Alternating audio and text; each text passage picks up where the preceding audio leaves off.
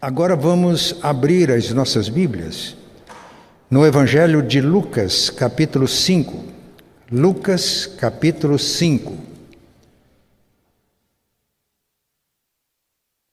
Evangelho segundo São Lucas, capítulo 5. E vamos ler do versículo 17 ao versículo 26. Lucas 5, 17 a 26. Eu vou ler na Almeida Revista e Atualizada e os irmãos leem na versão que tem. Lucas 5, 17 a 26. Ora, aconteceu que, num daqueles dias, estava ele, Jesus, ensinando, e achavam-se ali assentados fariseus e mestres da lei, vindos de todas as aldeias da Galiléia, da Judéia e de Jerusalém. E o poder do Senhor estava com ele para curar. Vieram então uns homens trazendo em um leito um paralítico e procuravam introduzi-lo e pô-lo diante de Jesus. E não achando por onde introduzi-lo por causa da multidão, Subindo ao eirado, o desceram no leito, por entre os ladrilhos para o meio, diante de Jesus. Vendo-lhes a fé, Jesus disse ao paralítico: Homem, estão perdoados os seus pecados. E os escribas e fariseus arrazoavam, pensavam com eles mesmos, dizendo: quem é este que diz blasfêmias? Quem pode perdoar pecados senão Deus? Jesus, porém, conhecendo-lhes os pensamentos, disse-lhes: Que arrazoais em vosso coração? Ou que vocês estão pensando? Qual é mais fácil dizer: Estão perdoados os teus pecados, ou levanta-te e anda? Mas para que saibais que o Filho do Homem tem sobre a terra autoridade para perdoar pecados, disse ao paralítico: Eu te ordeno, levanta-te, toma o teu leito e vai para casa. Imediatamente se levantou diante deles e, tomando o leito em que permanecera deitado, voltou para casa, glorificando a Deus. Todos ficaram atônitos, davam glória a Deus e, possuídos de temor, diziam: Hoje vimos prodígios. Eu já disse que nós estamos num processo de planejamento, planejamento e ação. É importante a gente refletir enquanto age e a gente agir enquanto reflete. E a liderança da igreja, o conselho, a liderança estratégica da igreja percebeu, no diagnóstico, que dentre oito marcas de qualidade de uma igreja saudável, a evangelização é o fator mínimo da nossa igreja. Por isso, o planejamento está focando neste assunto: evangelização orientada para as necessidades. E também aproveitando uma das marcas que conseguiu, não chegou à média, mas quase alcançou a média, que são os grupos na igreja. Então nós vamos focar planejamento e ação da igreja nesses dois fatores: evangelização orientada para as necessidades, grupos familiares, células, podemos dar outros nomes. Christian Schwartz, que está nos proporcionando ferramentas para esse trabalho, ele diz que se ele tivesse que destacar entre as marcas de qualidade de uma igreja saudável, depois de ter pesquisado cerca de mil igrejas nos cinco continentes e em dezenas de países, ele destacaria o grupo familiar, o grupo pequeno, ou nós chamamos também de células. E ele dá os motivos. Então nós vamos, no nosso planejamento, priorizar essas duas marcas de qualidade. Temos certeza que na medida que nós crescemos aqui, as outras marcas também, elas vão se desenvolver, vão crescer. E é nesse sentido estamos pedindo as orações da igreja. Eu já anunciei que no dia 23 nós teremos um encontro no acampamento Paraíso. Então, nós vamos, a partir de hoje, fazer uma série de mensagens sobre este tema: evangelização orientada para as necessidades. E a nossa primeira mensagem é esta, baseada na cura de um paralítico. Aqui estava uma pessoa necessitada, pessoas que perceberam esta necessidade e que levaram aquele homem até a presença de Jesus. Quem operou aqui foi Jesus. Quem transformou aquela vida foi Jesus. Mas aqueles homens, e o Evangelho de Marcos nos informa que foram quatro pessoas, elas cooperaram com Jesus. Jesus operou, mas ele constou com a cooperação daqueles homens. Por isso, hoje a nossa reflexão tem este título: Cooperadores na missão de Jesus. A missão de salvar, a missão de transformar vidas, é a missão de Jesus. Paulo diz: Cristo Jesus veio ao mundo para salvar os pecadores, dos quais eu sou o principal. Quando Jesus entrou na casa de Zaqueu, autoridades religiosas presentes criticavam Jesus porque ele tinha entrado na casa de um homem pecador. Na casa de um homem que não era bem-vindo nas reuniões da igreja judaica naquela época. Mas aquela o fato de Jesus ter entrado na casa de Zaqueu. Aliás, ele se convidou para ir à casa de Zaqueu. Ele não foi sozinho, creio que pelo menos doze foram com ele. Ele não se convidou para ir à casa de Bartimeu, que ele curou também nessa passagem por Jericó. Mas ele se convidou para ir à casa de Zaqueu, não tinha problema. Zaqueu queria ver Jesus. Ele tinha fome e sede. E o resultado foi que Zaqueu e a sua casa foram transformados pela presença e poder de Jesus. E respondendo às críticas, Jesus disse: Hoje entrou a salvação nesta casa, porque este também é filho de Abraão, porque o filho do homem veio buscar e salvar o perdido. Essa é a missão de Jesus. Quando ele se encontrou com pecadores, publicanos na casa de Mateus, depois que Mateus aceitou o desafio do discipulado, outra vez ele foi criticado. E a resposta dele foi esta: os sãos não precisam de médico, mas sim os enfermos. Eu vim para salvar pecadores. Ora, a Bíblia diz que todos somos pecadores, todos pecaram e separados estão da glória de Deus. No entanto, aqueles que não percebem essa necessidade, se julgam autossuficientes, não precisam de salvação. Ele veio para salvar os pecadores, os doentes precisam de médico. Ele é o médico dos médicos,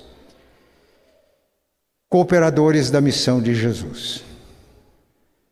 A Bíblia não dá o nome os nomes daqueles homens, quatro pessoas.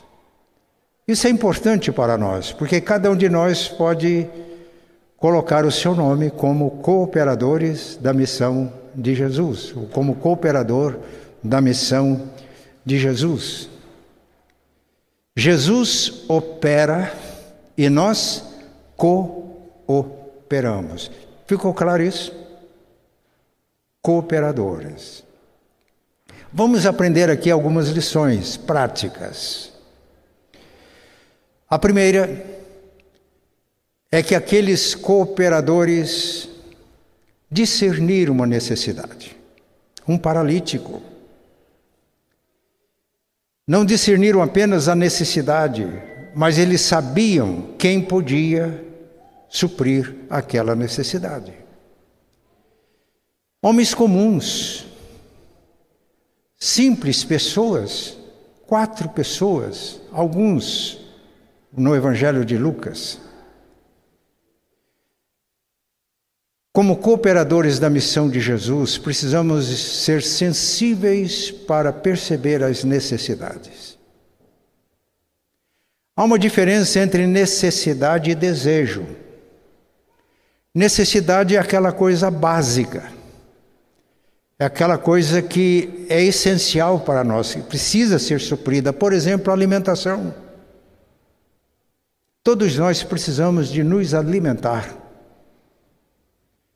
Isso é necessidade. Desejo é o desejo que eu tenho de almoçar hoje no, bom, no melhor restaurante de Curitiba. Isso é um desejo. O desejo não é pecado, mas às vezes as pessoas, na ânsia de satisfazer os seus desejos, criam problemas, gastam mais do que podem, e às vezes ficam em necessidade, porque ao invés de atenderem às suas necessidades básicas, procuram a satisfação de desejos. Nós temos um exemplo na Bíblia. Quando Israel estava peregrinando no deserto, sob a liderança de Moisés, no deserto não tinha comida. Deus então providenciou o maná. E o maná, posso garantir, era nutritivo. Ele satisfazia a necessidade de alimentação. Mas a Bíblia diz que entre os israelitas foi um misto de povo que durante a caminhada teve desejo de comer carne, porque não se satisfaziam com o maná. E lideraram uma rebelião entre os que estavam peregrinando no deserto. E fizeram uma afirmação muito séria. A nossa alma tem fastio deste pão vil. Estamos enjoados dessa comidinha. Alguns até pensaram em eleger um líder para voltar para o Egito. Lá eles eram escravos, mas eles tinham as panelas de carne, alhos, pepino, cebola. E às vezes Deus até satisfaz desejo assim. Quando a gente lê no Salmo 116, está escrito que Deus satisfez-lhes o desejo, mas fez definhar-lhes a alma. estavam insatisfeitos com a provisão divina. Deus diz: Bem, agora vocês vão comer carne não um dia, nem, mas até o mês até sair pelos narizes de vocês, até vocês ficarem agora enfastiados da carne que vocês tanto desejam. Não é pecado desejar. Mas o Salmo 37, versículo 4, traz, traz uma orientação preciosa. Agrada-te do Senhor, e Ele satisfará os desejos do teu coração. A linguagem de hoje traduz assim: ponha no Senhor a sua felicidade, e o Senhor satisfará os desejos do coração. Uma outra versão diz: ponha a sua alegria no Senhor, e Ele satisfará os desejos do teu coração. Aqueles homens identificaram uma necessidade. Eles conseguiram perceber quais todas as necessidades daquele homem. Eles perceberam aquela necessidade evidente, ele era paralítico. Ele precisa de cura. Vamos levá-lo a Jesus. Acontece que aquele homem precisava muito mais do que cura. Ele tinha necessidade espiritual, perdão de pecados, necessidades emocionais. Ele precisava de sentir-se amado, acolhido. Um paralítico, às vezes, ele não é. A sociedade não facilita as coisas para ele. Necessidades. Mas o importante é que aqueles homens identificaram a necessidade. Este é o desafio para nós. Evangelização orientada para as necessidades. Que Deus nos dê um coração sensível.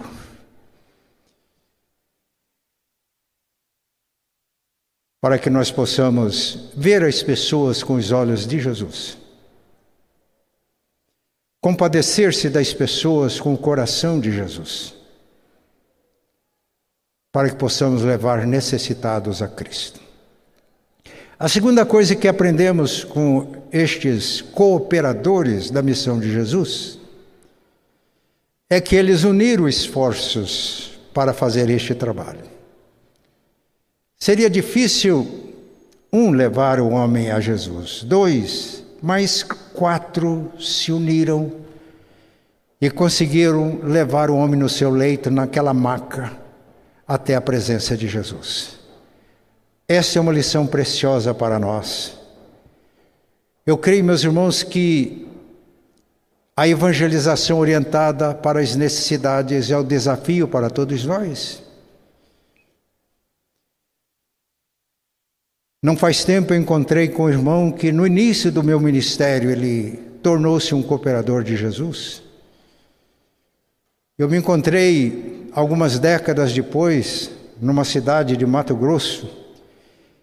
Me dizia, pastor, desperte, continue aquelas pregações, despertando o povo de Deus para que se coloque nas mãos de Deus para cumprir a missão.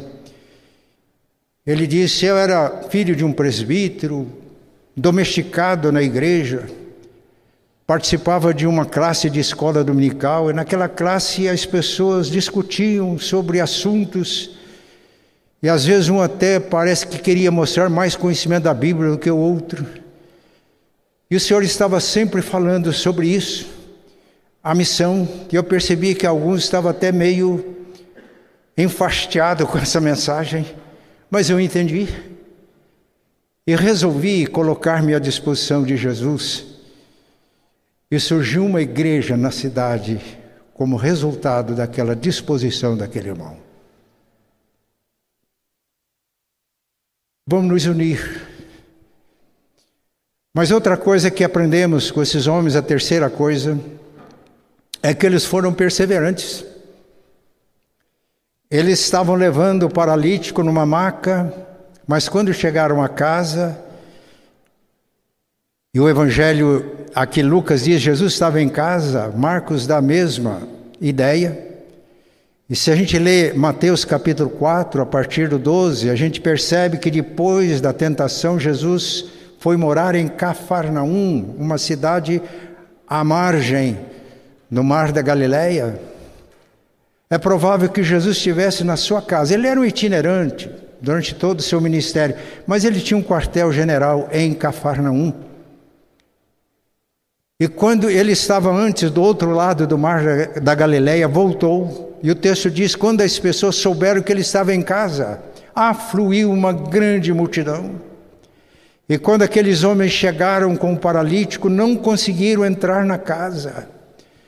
Parece que as pessoas que tinham afluído para ouvir Jesus não tinham sensibilidade de necessidade e não facilitaram o acesso daquele homem até a presença de Cristo.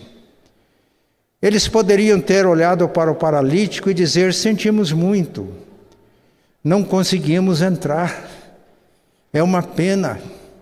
Mas eles não desistiram. Eles não desistiram. Eles perseveraram até colocar aquele homem na presença de Jesus. Que lição para nós! Quando nós nos empenhamos e nos colocamos nas mãos de Deus para sermos cooperadores da missão de Jesus, nós enfrentamos lutas e dificuldades e a necessidade de perseverança neste propósito de levar necessitados à presença de Jesus. Perseverança. Mas, uma outra lição, eles foram criativos. Eu imagino que eles conversaram como nós vamos fazer. Aqui as pessoas são insensíveis, não deixam a gente entrar. Isso é um desafio para nós. Jesus falou de mestres da lei, escribas, religiosos, fariseus, que ficavam na porta e não entravam e atrapalhavam os que queriam entrar. Numa igreja que eu pastorei, tinha uma irmã muito querida, e um dia eu perguntei para ela qual é a sua história espiritual. Ela disse: Eu fiquei muito tempo frequentando os trabalhos da igreja sem uma decisão, sem compromisso. E um dia um pregador na igreja pregou sobre este texto: Não entram e atrapalham os que querem entrar. E naquela hora Deus falou comigo. Eu estava perto, mas não dentro. Não entrava, mas ficava na porta, atrapalhava quem queria entrar e resolvi entrar. Eu falei: que benção, irmã. Perseverança. Pessoas que estavam lá ao lado de Jesus atrapalharam aqueles homens de levar alguém até a presença de Jesus. Mas criativos, conversaram entre eles. E alguém teve a ideia de subir ao telhado. Eu creio que um subiu e outro lá ele está mais ou menos nesse ponto. E eles fazem um buraco no telhado. E descem na marca aquele homem até a presença de Jesus. Criatividade. Quando nos colocamos nas mãos de Deus para sermos cooperadores da missão de Deus, o Espírito Santo nos faz criativos nesta obra. Eu tenho tido a oportunidade de conviver com irmãos simples na igreja, a gente chama de crentes comuns, não é missionário, não é pastor, mas são servos de Deus, cooperadores da missão de Jesus, e Deus dá criatividade para que levem pessoas até a presença de Jesus.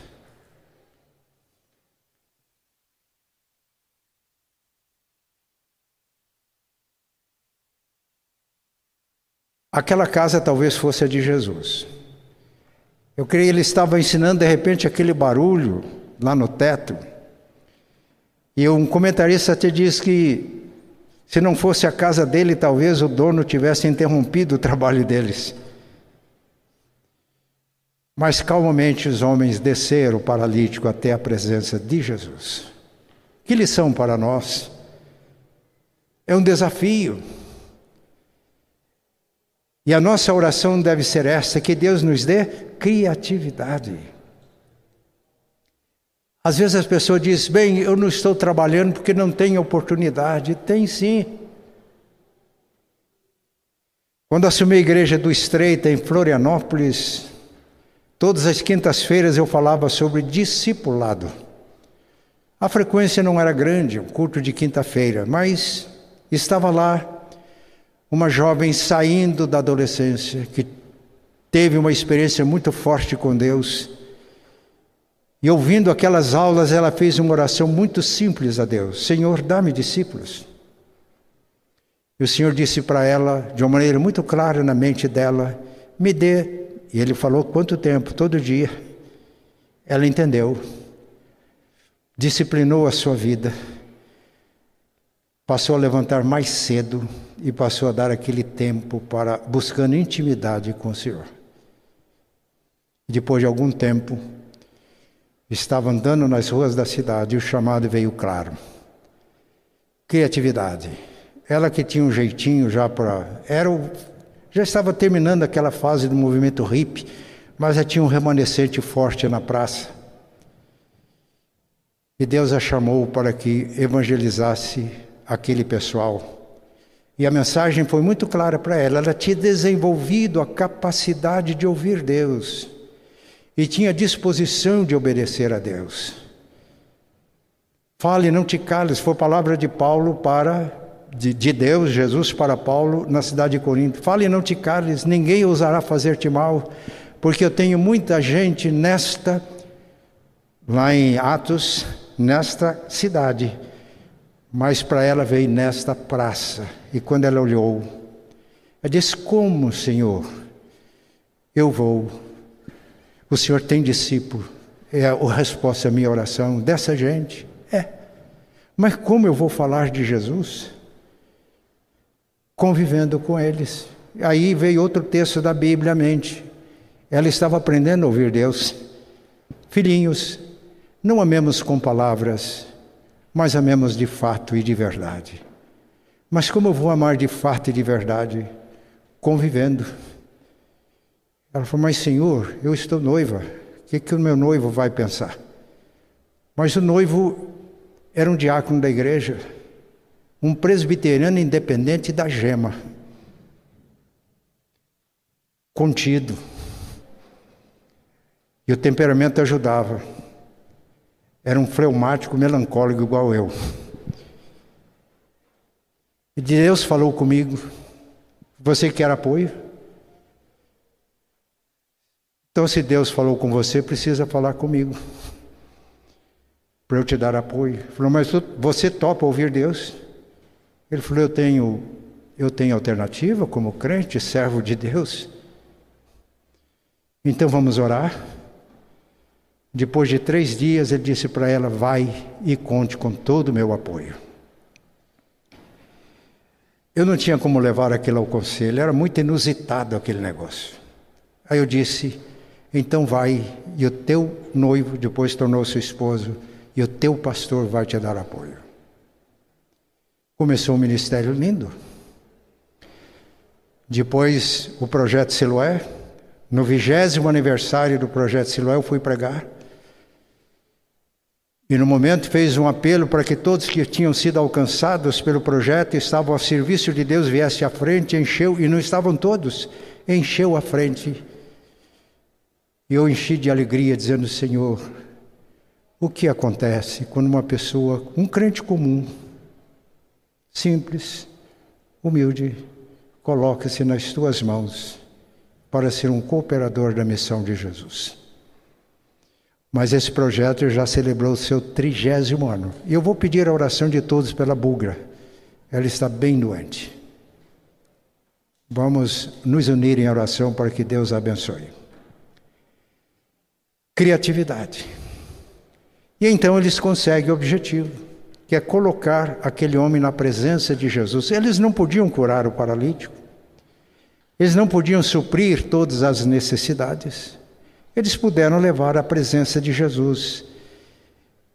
E esse trabalho dos cooperadores foi essencial porque agora Jesus vai operar. E a última marca daqueles homens que é significativa para nós é essa fé. O texto que eu li, na versão que eu li, diz: vendo-lhes a fé. Jesus viu a fé não apenas do paralítico, ele viu a fé dos quatro homens que tinham levado o paralítico até a sua presença, vendo-lhes a fé. Uma fé que pode ser vista, é uma fé que se manifesta em atos, em ações. É a fé que é traduzida em obediência. Eu tenho uma grande dívida para um teólogo alemão chamado Bonhoeffer e uma afirmação dele ficou sempre na minha mente. Ele diz: todo crente obedece, e todo obediente a Deus crê, vendo-lhes a fé. A ação daqueles colaboradores, cooperadores da missão de Jesus foi ação de fé. Eles acreditavam que Jesus podia operar e suprir aquela necessidade. Mas Jesus diz, em primeiro lugar, filhos, perdoados estão os teus pecados. Que bênção! A necessidade básica era de perdão, de reconciliação com o Pai. Todos pecaram e separados estão da glória de Deus, todos indistintamente têm necessidade do perdão de Deus. E quando somos perdoados por Deus pelo sacrifício de Jesus, nós somos também purificados de toda injustiça. Aquele que não conheceu o pecado, escreve Paulo aos Coríntios, Deus o fez pecado por nós, para que nele, em Cristo, sejamos feitos justiça de Deus. Não um conceito de justiça, mas a justiça que foi realizada de maneira plena em Cristo no seu sacrifício, que nós a recebemos pela fé, e em Cristo nós somos feitos justiça de Deus. Essa é a necessidade básica de todos nós. Mas reconciliado com o Pai, aquele homem podia sentir-se imediatamente parte da família de Deus. Aceito pelo Pai, aceito pela família de Deus. Então, não só a necessidade espiritual suprida, a necessidade emocional também de aceitação, autoaceitação, de o sentimento de pertencimento. Agora somos família de Deus. E quem se torna filho de Deus e da família de Deus não fica solitário em momento nenhum, porque Deus está com ele. O Pai e o Filho moram no coração dele pelo dom do Espírito Santo. Necessidade emocional. Mas ali estavam, os irmãos ouviram a leitura do Evangelho, escribas e fariseus. Não falaram nada. Lucas informa que eles tinham ido de diversas partes da Palestina para estar na presença de Jesus, talvez com o intuito de apanhar o Mestre em algum ato falho. E eles não falaram nada, mas pensaram: ele está blasfemando. Porque ninguém na terra tem autoridade para perdoar pecados senão Deus. E biblicamente, teologicamente, eles estavam corretos. Mas infelizmente, infelizmente, estes sisudos cavalheiros, conhecedores profundos das Escrituras, escribas que conheciam o original hebraico das Escrituras, conseguiam fazer com que o povo entendesse na sua língua, a língua popular, o aramaico. Eles estavam cegos e não percebiam como aqueles homens simples e aquele paralítico que ali estava Jesus, o Cristo, o Filho do Deus vivo, o Deus encarnado. E Jesus, com a sua habilidade de mestre incomparável, percebendo os pensamentos, diz: Por que, que vocês estão pensando isso? Qual é mais fácil dizer? os teus pecados estão perdoados, ou dizer: levanta, pega a tua maca, a tua cama e vai para casa. Para que vocês saibam que o Filho do Homem, referindo-se a ele, tem na terra autoridade para perdoar pecados, disse ao paralítico: levanta, pega a tua maca e vai para casa. Ele levantou, pegou o seu leito e foi para casa dando glória a Deus. Que transformação! Que mudança! Não só ele, as pessoas que estavam presentes também glorificavam a Deus, dizendo: Hoje nós vimos prodígios. Hoje nós não ouvimos apenas conceitos a respeito do reino de Deus, nós vimos o reino de Deus se manifestando, a autoridade de Deus. O milagre, é, os teus pecados são perdoados, não tinha condições de fazer uma verificação. Mas a cura do paralítico sim demonstrou autoridade. Aqueles escribas e fariseus deveriam se cair aos pés dele, confessando como Senhor e Salvador. Fizeram isso. Eu vi um pastor fazer uma afirmação chocante. Diz que às vezes é mais fácil a conversão de uma prostituta, de um marginal, do que um religioso. Porque religioso pensa que é melhor do que os outros. Mas muitos foram salvos. Aquele homem foi transformado.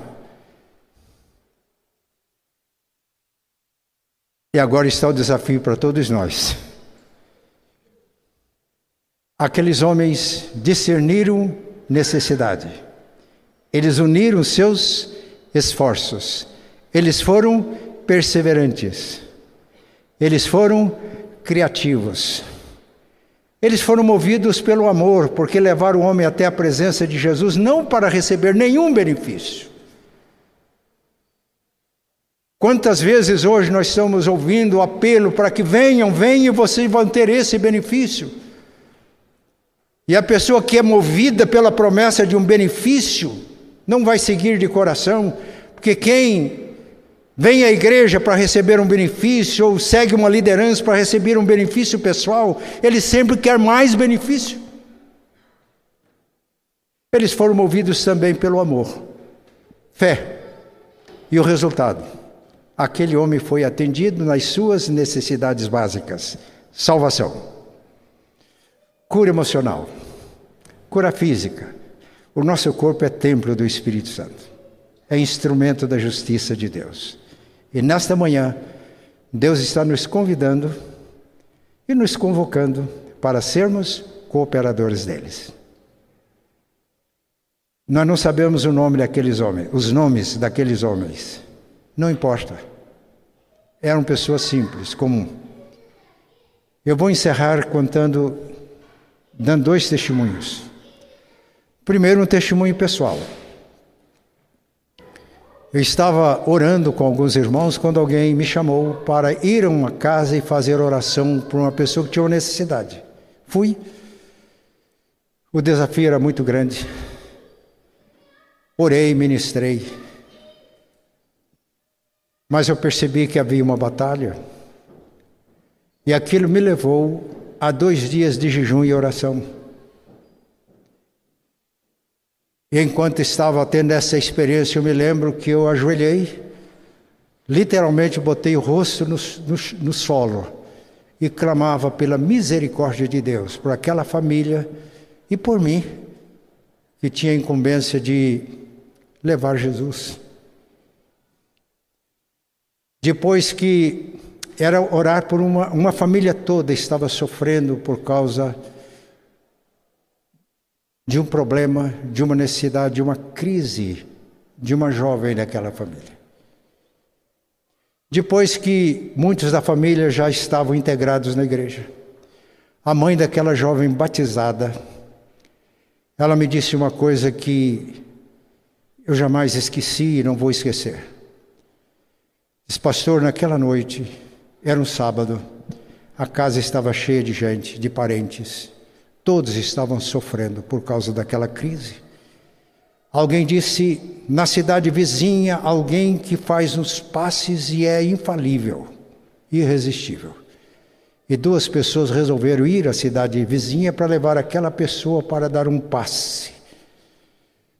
E ela me disse: Eu senti uma necessidade tremenda de orar. Ela não conhecia Jesus, a mãe da moça.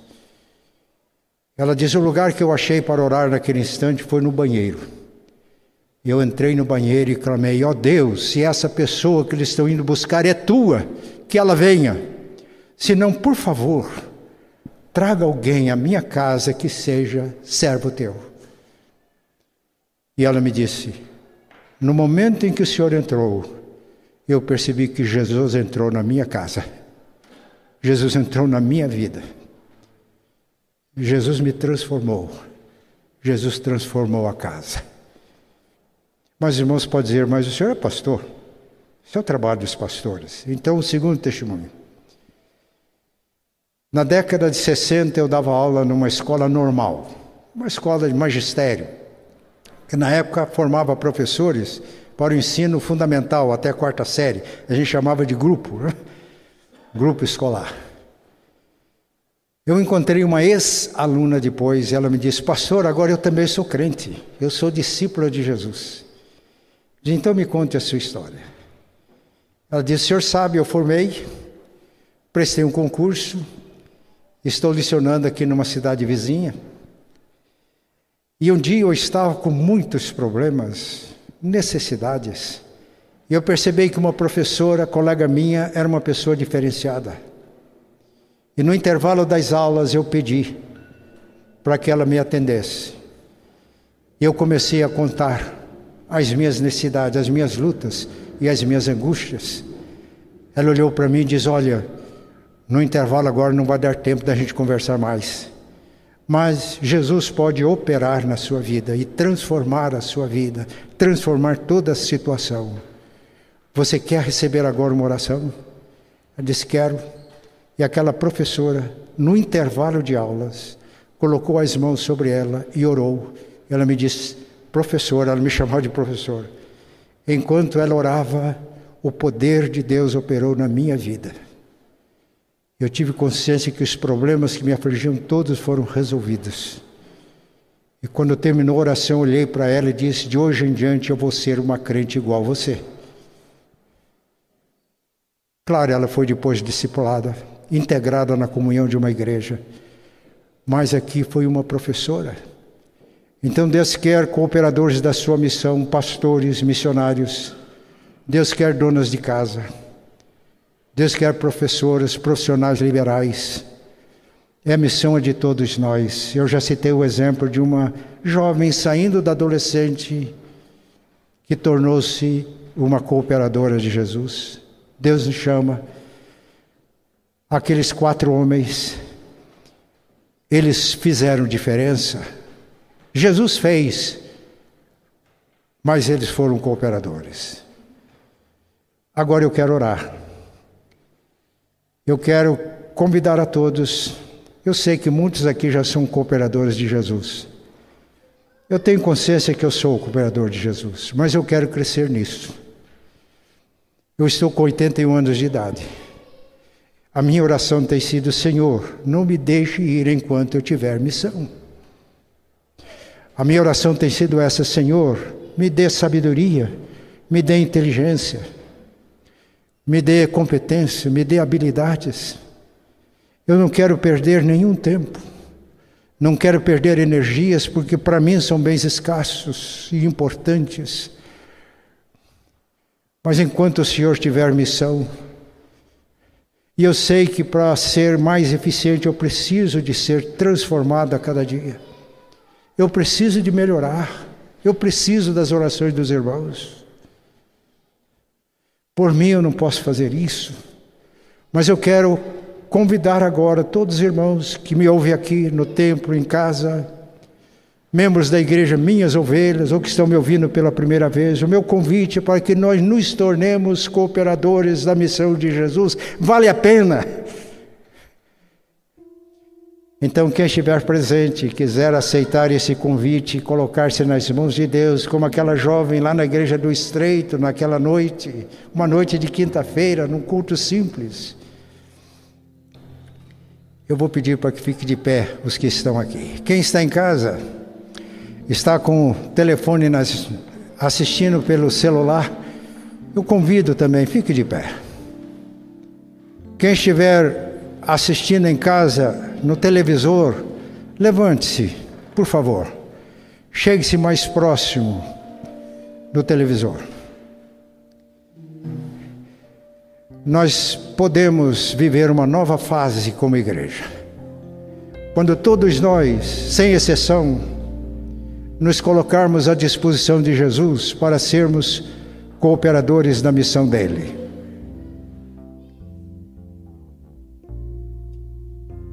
Nós vamos orar e aqui estão os irmãos da música. Eu estou fazendo convite para vocês também. Nós vamos agora orar. Vou invocar a bênção, mas eu vou pedir que todos permaneçam e todos que estão em casa permaneçam. No final vai ter ó, o aviso, mas antes de sairmos do templo, eu gostaria que todos nós cantássemos um cântico e que esse cântico fosse a expressão exata da disposição, da consagração que nós estamos fazendo agora. Eu estou renovando este voto de compromisso com Deus, de ser um cooperador da missão de Jesus enquanto viver. Isso até faz com que a gente rejuvenesça. Quando a gente sonha os sonhos de Deus, e o velho, a Bíblia diz que o velho, quando fica cheio do Espírito Santo, sonha os sonhos de Deus. É como se tu estivesse começando de novo, presbítero Onésio. Essa é a bênção da graça divina sobre nós. Jesus orou e levantava os olhos aos céus e estendia as mãos para o alto, como que dizendo: Senhor, ele estava conversando com o Pai. Bem, o Pai está presente em todo lugar. Mas era um gesto de Jesus. Ele levantava os olhos e orava. Então, o gesto que eu vou pedir dos que estão aqui, dos que estão em casa, levantar as suas mãos. Vamos olhar para o alto, conversando com o Pai. Pai, nós entendemos nesta manhã que a maior bênção que o Senhor tem para nós é de sermos cooperadores teus. Nós entendemos que somos criaturas salvos, lavados pelo sangue de Jesus, e tu nos dás o alto, o inaudito privilégio de sermos cooperadores do teu Filho na transformação de vidas, na salvação de vidas, na provisão para as necessidades das pessoas. Pai, entregamos as nossas vidas nas tuas mãos e pedimos que o Espírito Santo nos oriente nos dirija para que não percamos tempo nem desperdicemos energias, mas como teus filhos, guiados pelo teu Espírito, possamos discernir necessidades. Como igreja, possamos unir os nossos esforços, sermos perseverantes nesse propósito, criativos, movidos, motivados pelo teu amor e exercendo uma fé que pode ser vista em atos e tudo isso torne possível Jesus operar e transformar vidas, curar, suprir necessidades. Oramos em nome de Jesus. Amém. E que a graça de nosso Senhor e Salvador Jesus, o amor de Deus, nosso eterno Pai, a comunhão e a consolação do Espírito Santo estejam com todos vocês, irmãos, e todo o povo de Deus hoje e sempre. Amém. E agora?